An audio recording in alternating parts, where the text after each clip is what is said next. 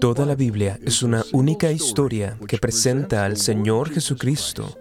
En este módulo estamos viajando por esa historia, rastreando cómo se despliega esta revelación a lo largo de la Biblia.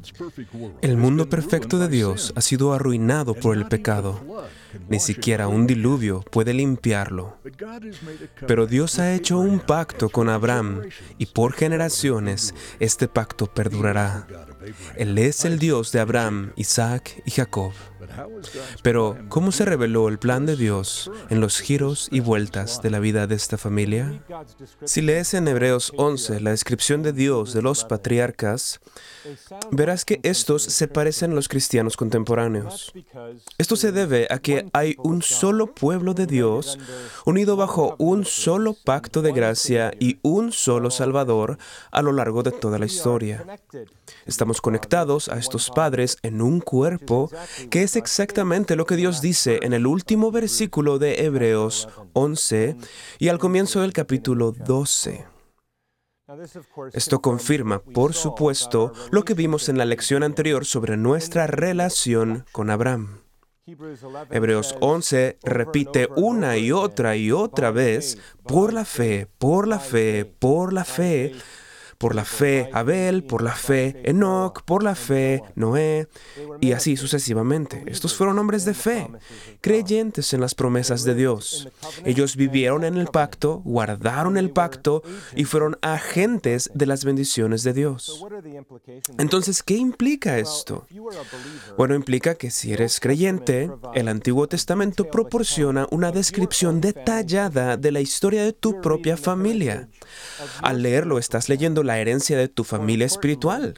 Más importante aún, estás leyendo sobre el Señor, la revelación de Dios de sí mismo y la salvación de su pueblo. El periodo de los patriarcas nos habla de la promesa y del pacto de Dios en desarrollo. Entonces, ¿cuál es el significado teológico, por ejemplo, de Sodoma y Gomorra? ¿Y cómo proporciona esto un patrón para la historia bíblica? ¿Por qué muere Abraham con pocas propiedades después de que se le había prometido una gran tierra? ¿Cómo es que Isaac nos enseña sobre el Cristo que vendría? ¿Qué aprendemos de Jacob sobre la doctrina de la elección? ¿Por qué José está tan preocupado por el entierro de sus huesos en su lecho de muerte? Y por último, ¿cómo une el pacto de gracia a Abraham, a Isaac, a Jacob, a las doce tribus, a Cristo y a todos los cristianos en la actualidad? En esta lección hablaremos de algunos de los temas teológicos entrelazados a lo largo del periodo de los patriarcas. Rastrearemos el desarrollo de la promesa de Dios y consideraremos las formas especiales en las que Cristo se reveló a sí mismo y a su salvación. Comencemos donde nos detuvimos en nuestra última lección, con Abraham. Otro evento en su vida que se convierte en un tema teológico dominante en el resto de las escrituras se relaciona con Sodoma y Gomorra. La destrucción de Sodoma y Gomorra muestra la ira de Dios, su enfado, su furia que se enciende contra la maldad. El juicio de Dios dejó a las tres ciudades destruidas, desoladas. La Biblia dice llenas de azufre, sal y ardor. Las dejó sin un solo habitante. Recordarás, por supuesto, a Lot, quien huyó de Sodoma, y el Nuevo Testamento nos dice, acordaos de la mujer de Lot. Ella es un ejemplo de incredulidad y desobediencia. Pero el mayor pecado que encendió la ira de Dios fue que Sodoma y Gomorra violaron el primer mandamiento. No tendrás dioses ajenos delante de mí. Esto aparece en numerosos lugares en los profetas. Su gran perversión e inmoralidad, que es lo que estamos analizando, reflejaba en realidad un adulterio espiritual más profundo, el cual provocó su destrucción. Dios usa esta revelación de sí mismo al tratar a Sodoma y Gomorra con justa indignación e ira como un modelo para el resto de la historia. En Deuteronomio 29, versículo 23, Dios usa el ejemplo de Sodoma y Gomorra para advertir a Israel de lo que les ocurriría si rompían el pacto con Dios. Dice que ellos cosecharían las maldiciones de Dios. Más tarde Dios confronta a Israel con esta misma imagen de Sodoma y Gomorra, esta misma advertencia. De hecho, en Isaías capítulo 1, Dios se refiere a Israel como Sodoma y Gomorra. Y más adelante puedes observar esto mismo en lugares como Jeremías, particularmente en los capítulos 49 y 50. Pero esto continúa. Dios dice en Isaías 13 que hará lo mismo con la nación de Babilonia. Y luego, en el Nuevo Testamento, el mismo tema continúa. En Judas 7, Dios usa a Sodoma y Gomorra para describir la maldad de los que se mencionan en ese texto. Incluso en Apocalipsis capítulo 11, el símbolo de la Babilonia espiritual es llamado Sodoma. Pero también debemos notar que la declaración de Dios de que no había suficientes hombres justos en Sodoma y Gomorra para evitar su juicio se produce justo después de la promesa de que Sara concebiría y daría a luz un hijo prometido, a través de quien Dios proporcionaría un Salvador ante el juicio. Cuando llegas al final de la vida de Abraham, donde se nos dice, y se nos dice varias veces, que él fue un peregrino y un extranjero, se dice que él recibió las promesas de Dios por fe, pero cuando murió, la única tierra que poseía era un campo y una cueva para enterrar a su esposa, Sara. El cumplimiento de la promesa de Dios a Abraham debía seguir su desarrollo. Y eso nos lleva, en segundo lugar, a Isaac. De los lomos de Abraham, Isaac fue designado por Dios como el hijo elegido de la promesa. Génesis 18, versículo 19 dice, porque yo sé que mandará, esto es, Abraham, a sus hijos y a su casa después de sí, que guarden el camino de Jehová haciendo justicia y juicio, para que haga venir Jehová sobre Abraham lo que ha hablado acerca de él. Y esto es exactamente lo que hizo Abraham. Él mandó sobre toda su casa. Vemos en Isaac el fruto de esto, pero también lo podemos ver, por ejemplo, en sus sirvientes. Recordemos el relato de Abraham enviando a su siervo muy lejos para buscar una esposa para su hijo Isaac. Y en la descripción que se nos da, el siervo obviamente honra no solo a Abraham en todo lo que hace, sino al Señor. En Génesis 26, versículo 3 y 4, Dios repite con Isaac todos los elementos importantes del pacto que había concertado con Abraham y le afirma que este pacto continuaría con él. Entonces, como podemos notar, el mismo pacto de gracia continúa de generación en generación, comenzando en Génesis 3, versículo 15, a través de Noé, pasando por Abraham, ahora llegando a Isaac y como veremos, seguirá avanzando a partir de allí. Pero debes detenerte por un momento y pensar conmigo porque las escrituras son una obra maestra y nos proporcionan, por así decirlo, una emocionante búsqueda del tesoro. Pero debemos saber y prestar mucha atención a los detalles. Los detalles son muy importantes. Necesitamos reconocer los detalles en Génesis para entender realmente el resto de la Biblia, pues todo está unido como una gran historia. Así que déjame darte un solo ejemplo.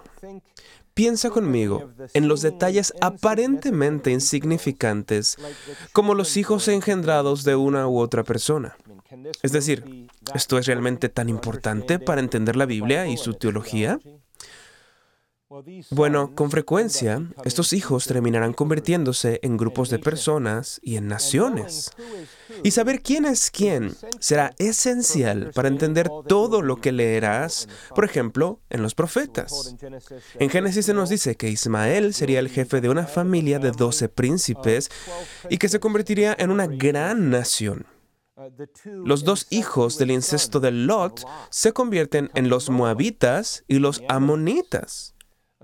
Dios dice con respecto a Jacob y Esaú que dos naciones luchaban dentro del vientre. Esaú, por cierto, se convierte en la nación de Edom. Y todo esto está entretejido, por ejemplo, en la legislación de la ley, en las diferentes categorías de personas. Y con los profetas, el significado espiritual de estas cosas se expande. Así que esta información tiene enormes ramificaciones. Lo mismo podría decirse de la ubicación de pozos y altares y muchos otros lugares a los que se aludirá más adelante en el relato bíblico. Al igual que con muchas de las lecciones en este curso, debemos considerar un vasto periodo de tiempo en el material que tenemos ante nosotros, en el cual estaremos tratando de considerar todo desde Abraham hasta José, por lo tanto, habrá muchos detalles importantes que tendremos que pasar por alto, limitándonos a algunos puntos principales.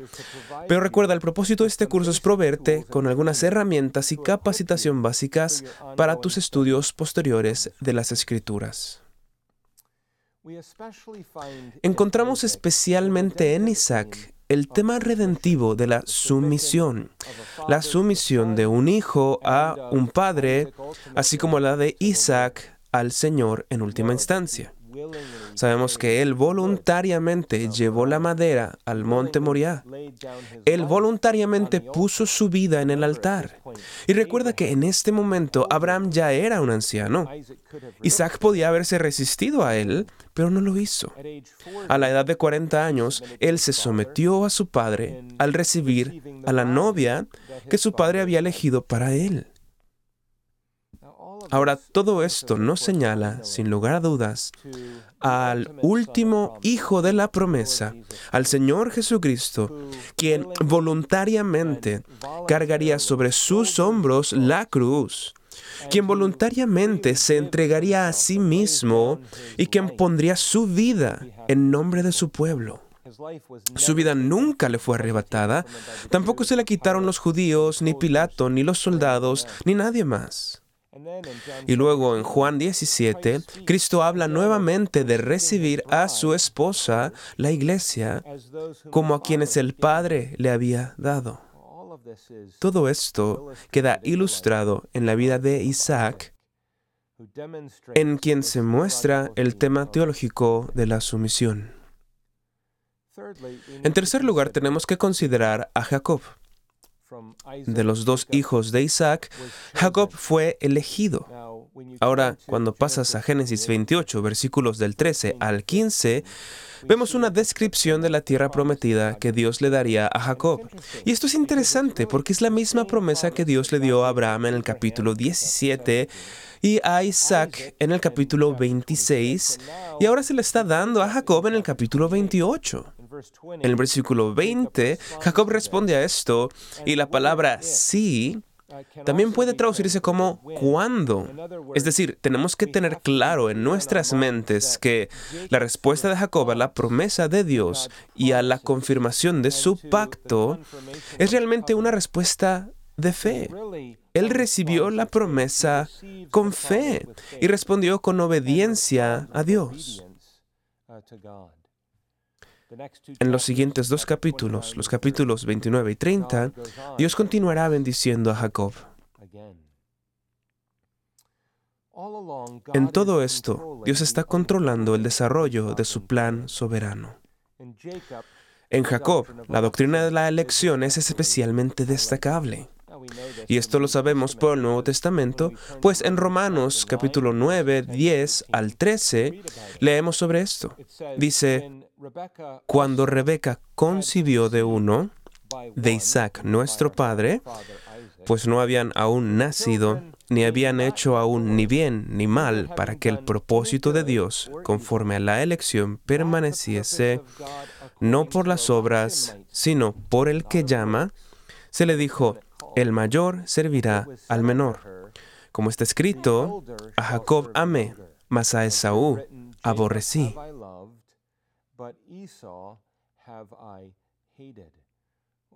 Así Pablo, escribiendo a la iglesia de Roma bajo la inspiración del Espíritu Santo, vuelve al relato de Jacob y Esaú en el libro de Génesis. Él dice básicamente, encontramos aquí la doctrina de la elección.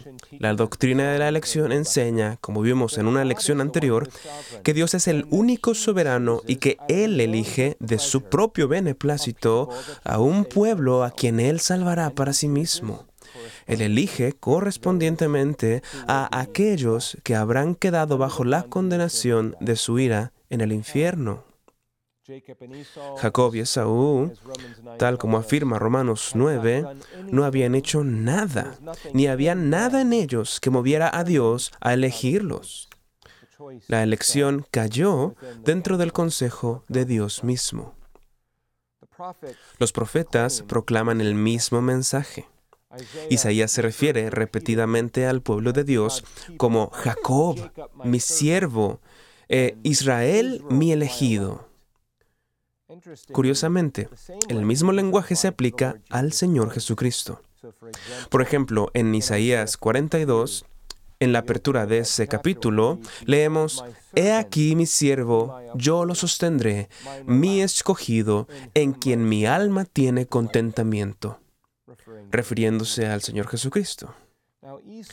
Ahora Esaú es un ejemplo de un quebrantador de pacto. Él había recibido la señal de la promesa, fue circuncidado y gozaba de todos los beneficios que habían venido a él como resultado de estar en el pacto.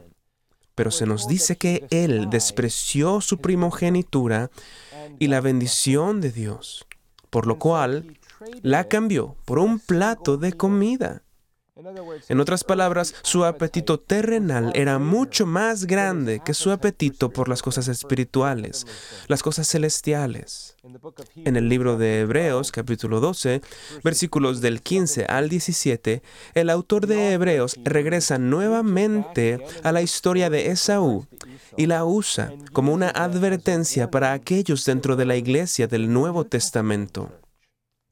El pasaje dice, Mirad bien, no sea que alguno deje de alcanzar la gracia de Dios, que brotando alguna raíz de amargura os estorbe y por ella muchos sean contaminados. No sea que haya algún fornicario o profano como Esaú, que por una sola comida vendió su primogenitura, porque ya sabéis que aún después, deseando heredar la bendición, fue desechado y no hubo oportunidad para el arrepentimiento, aunque la procuró con lágrimas. Recordarás que en este pacto de gracia hay tanto bendiciones como maldiciones, y esto corresponde a guardar o romper el pacto. Esaú fue sujeto a la maldición que viene sobre aquellos que abandonan y desprecian las bendiciones del pacto de Dios. Posteriormente, Esaú continúa y desobedece a su padre casándose con las hijas de Ismael, violando el requisito de Dios sobre la separación y su prohibición de casarse con personas externas a su pueblo, personas de entre la simiente de la serpiente. Por otro lado, tenemos a Jacob. Jacob recibió de Isaac las bendiciones pactuales que vinieron de Dios mediante Abraham. Como vimos en Génesis 28, Dios mismo confirma esto. Lo vemos especialmente en un sueño, y tal vez conozcas bien este sueño. Dios mismo confirma esto en el sueño sobre una escalera que se extendía desde la tierra hasta el cielo, con ángeles descendiendo y ascendiendo sobre ella, y cuando Jacob en su sueño mira, Jehová se manifiesta arriba, en la parte superior de la escalera. Es el Dios de los antepasados de Jacob quien se manifiesta. Y Dios le repite a él la promesa de Abraham sobre una tierra, una simiente y una bendición, como vimos en la lección anterior. Jacob llama a aquel lugar Betel, que significa la casa de Dios, la puerta del cielo. Y por supuesto, él estaba señalando más allá de ese pequeño lugar, estaba señalando más allá de esa tierra a lo que la tierra representa en la promesa en última instancia, a la herencia del pueblo de Dios en el cielo. Y bien, este sueño se convertiría en una realidad en la venida del Señor Jesucristo en su encarnación. El Señor Jesús es la verdadera casa de Dios. Él es Emmanuel, Dios con nosotros. Y puedes ver cómo esto aparece en el Evangelio de Juan, capítulo 1, versículo 51. Jesús dijo, De cierto, de cierto os digo, de aquí en adelante veréis el cielo abierto y a los ángeles de Dios que suben y descienden sobre el Hijo del Hombre. Y así, el Señor Jesús está demostrando la conexión que existe entre lo que vemos en Génesis 28 y Él mismo. En Génesis 32, el ángel del Señor, sobre el cual aprenderemos más en la siguiente lección, se le aparece a Jacob y lucha con él. Y en el contexto de ese combate cuerpo a cuerpo, Jacob dice, no te dejaré si no me bendices. ¿Qué sucede aquí? Jacob continúa aferrándose a las promesas de Dios en Cristo y recibe la bendición. Y llama a ese lugar Peniel, que significa el rostro de Dios, porque él había estado cara a cara con el Señor. Y es en ese lugar que Jacob recibe su nuevo nombre, que es Israel. Israel significa uno que prevalece con poder o con el poder de un príncipe, uno que prevalece con Dios. Y como has de saber, su nuevo nombre Israel termina convirtiéndose en el nombre de toda la nación, de toda su simiente, la cual se convertirá en un gran cuerpo cuyo número llega a ser superior al de las estrellas en el firmamento. Eso nos lleva, en cuarto lugar, a los doce hijos de Jacob, quienes se convertirían en los jefes de las doce tribus de la nación de Israel. A Jacob le nacen estos doce hijos. Es interesante que cuando uno avanza hacia el Nuevo Testamento, casi hasta el final de la Biblia, en el penúltimo capítulo, en Apocalipsis 21, tenemos esta descripción del pueblo de Dios en el cielo. Y la nueva Jerusalén es descrita. Esta desciende del cielo y, entre otras descripciones, es una novia adornada para su esposo. Y el Señor nos revela algunas cosas sobre la naturaleza de esta nueva Jerusalén. En el capítulo 21 de Apocalipsis, Él dice que la nueva Jerusalén tiene doce puertas con los nombres de las doce tribus escritos sobre ellas. Una vez más, vemos al pueblo de Dios del Antiguo Testamento uniéndose con el del Nuevo Testamento. Y bien, uno de estos doce hijos, Judá, tiene gemelos a través de Tamar. Tamar en ese momento fingía ser una ramera. Y uno de esos gemelos se llama Fares, que significa brecha. Lo cual nuevamente es interesante porque cuando uno viene a los profetas, el Señor Jesús es descrito como el reparador de la brecha. Pero este es el linaje directo a David. Diez generaciones más tarde, David aparece en este linaje y luego, por supuesto, a través de él, el Señor Jesucristo. Y todo esto nos es explicado realmente en el primer capítulo del Nuevo Testamento, en Mateo capítulo 1. En Génesis 49, 10, Dios aclara que el linaje que conduce al mediador, el Mesías, el Cristo, llegaría a través de Judá. Dice, no será quitado el cetro de Judá, ni el legislador de entre sus pies, hasta que venga Silo, y a él se congregarán los pueblos. Esta es una referencia que apunta al Señor Jesucristo, quien nuevamente es descrito en Apocalipsis 5, versículo 5, como el león de la tribu de Judá, la raíz de David. También es descrito como el cordero que fue inmolado, el siervo sufriente. Al final de Génesis tenemos toda una sección dedicada a la extraordinaria historia del onceavo hijo de Jacob, José. Él fue el primogénito de su esposa favorita, Raquel. La promesa de Dios a Abraham, a Isaac y a Jacob se desarrolla en y a través de la vida de José. La historia de José también está llena de hermosos retratos de Cristo y de su redención. José sirve como una imagen del mediador, un tipo de Cristo, por así decirlo.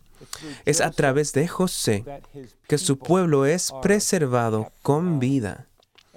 Y sabrás, por supuesto, si has leído la historia de José, que hay muchos altibajos en esta historia, muchos giros y vueltas, muchas providencias oscuras. No se ve en varios puntos de este relato como si todo fuera a salir bien. Pero cuando llegas al final, en Génesis 50, José le dice a sus hermanos que lo que ellos hicieron con maldad, venderlo como esclavo, Dios lo usó para bien.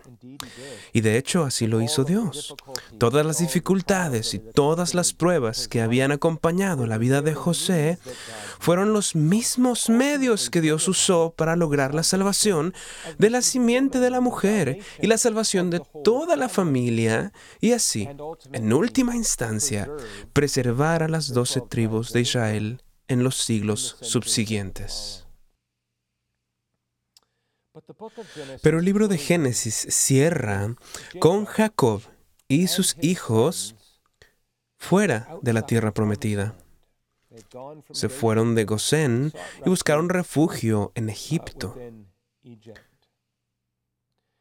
Ahora, sabemos que la palabra que Dios le había dado a Abraham anteriormente, en Génesis 15, 13, debía cumplirse.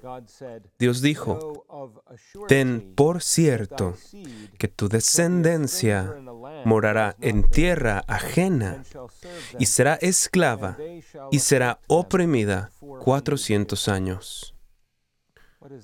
¿Qué significa eso? Bueno, significa que al final del libro de Génesis, los doce hijos de Jacob están de pie ante 400 años de esclavitud en Egipto. Y bien, esta es una imagen bastante sombría, pero quiero hacer notorio el penúltimo versículo en el libro de Génesis, eso es el capítulo 50, versículo 25. Porque incluso en las circunstancias que acabamos de describir, José proclamó que Dios aún visitaría a su pueblo y ordenó a sus hijos y a los que vendrían después de él que tomaran sus huesos de Egipto y los llevaran consigo de Gosén para enterrarlos en la tierra prometida. ¿Ves lo que está pasando aquí? Incluso contra el telón del fondo negro, por así decirlo, José aún se aferra por fe al desarrollo de la promesa de Dios. Y Dios mismo dice esto en Hebreos 11, 22. Por la fe, José, al morir, mencionó la salida de los hijos de Israel y dio mandamiento acerca de sus huesos. El Señor está poniendo una vez más un gran significado en este pequeño detalle que es tan fácil de pasar por alto. Ahora si sigues leyendo y vas de Génesis a Josué 24, encontrarás en el versículo 32 que la nación de Israel hizo exactamente lo que José le pidió. Cuando huyeron durante el tiempo del Éxodo, se llevaron consigo los huesos de José. Y cuando finalmente, más de 400 años después, se encontraron en la tierra prometida, lo enterraron en Siquem. Ahora, eso es significativo. ¿Por qué es significativo? ¿Por qué el Señor resalta este tipo de detalles, la mayoría de los cuales no podremos considerar en esta lección? Bien, esto nos lleva de vuelta a la promesa, ¿cierto? Tenemos la promesa sobre una simiente, la promesa sobre una tierra, tenemos la promesa sobre una bendición que Dios le ha dado a Abraham y a su posteridad. Esa tierra, como Hebreos 11 aclara, sirvió como una imagen vívida y los patriarcas lo sabían. No es solo que leemos esto nuevamente en el Antiguo Testamento. Hebreos 11 aclara que ellos vieron esto. Esta tierra no era solo un pedazo de geografía o un pedazo de bienes raíces, por así decirlo. Más bien era una imagen tangible de lo que ellos sabían que sería el cumplimiento final de la promesa, de la herencia que Dios les daría en un país celestial, algo mucho mejor. De hecho, veremos esto a detalle cuando llegamos a la lección titulada La herencia. Pero podemos verlo desde aquí.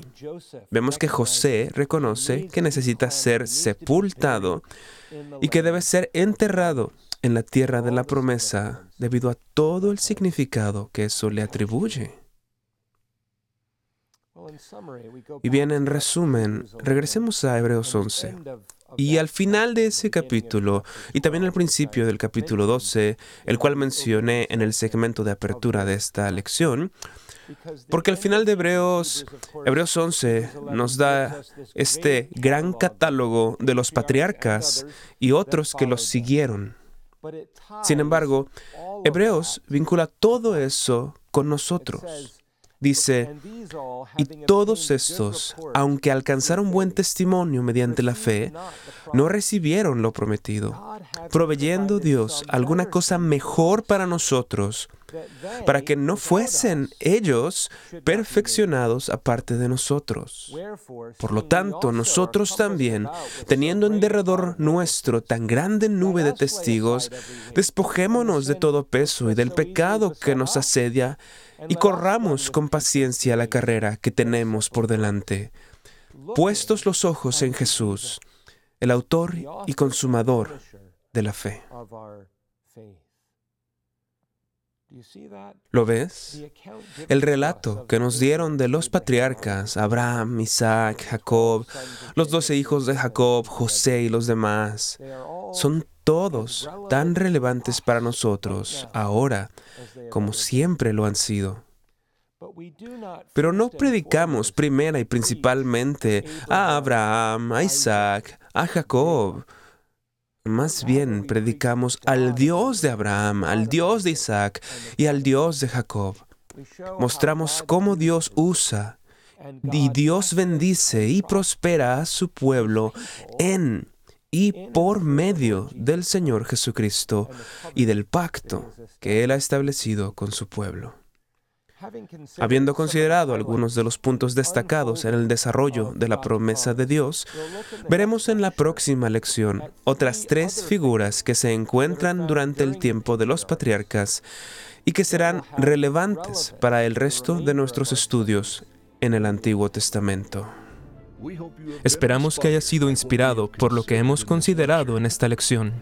Únete al reverendo Robert McCurley en la próxima ocasión a medida que avanzamos en nuestro viaje por la teología bíblica y preguntamos, ¿dónde más es revelado Cristo en el mundo de los patriarcas?